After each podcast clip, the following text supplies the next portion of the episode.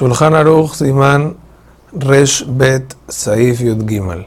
Nueces maduras que se fríen con miel sobre Saetz. El hitush de esto es que las nueces normalmente se comen sin cocer y cuando las cocinan pierden su sabor y deberíamos decirles Shakol como estudiamos en la laja anterior, que en caso que no se comen cocidas, si la persona la come cocida, se bendice Shakol. De todas maneras, en este caso se bendice a Ed porque la miel mejora la nuez. Esto dicho es aún si no está entera la nuez, si no está partida en pedazos.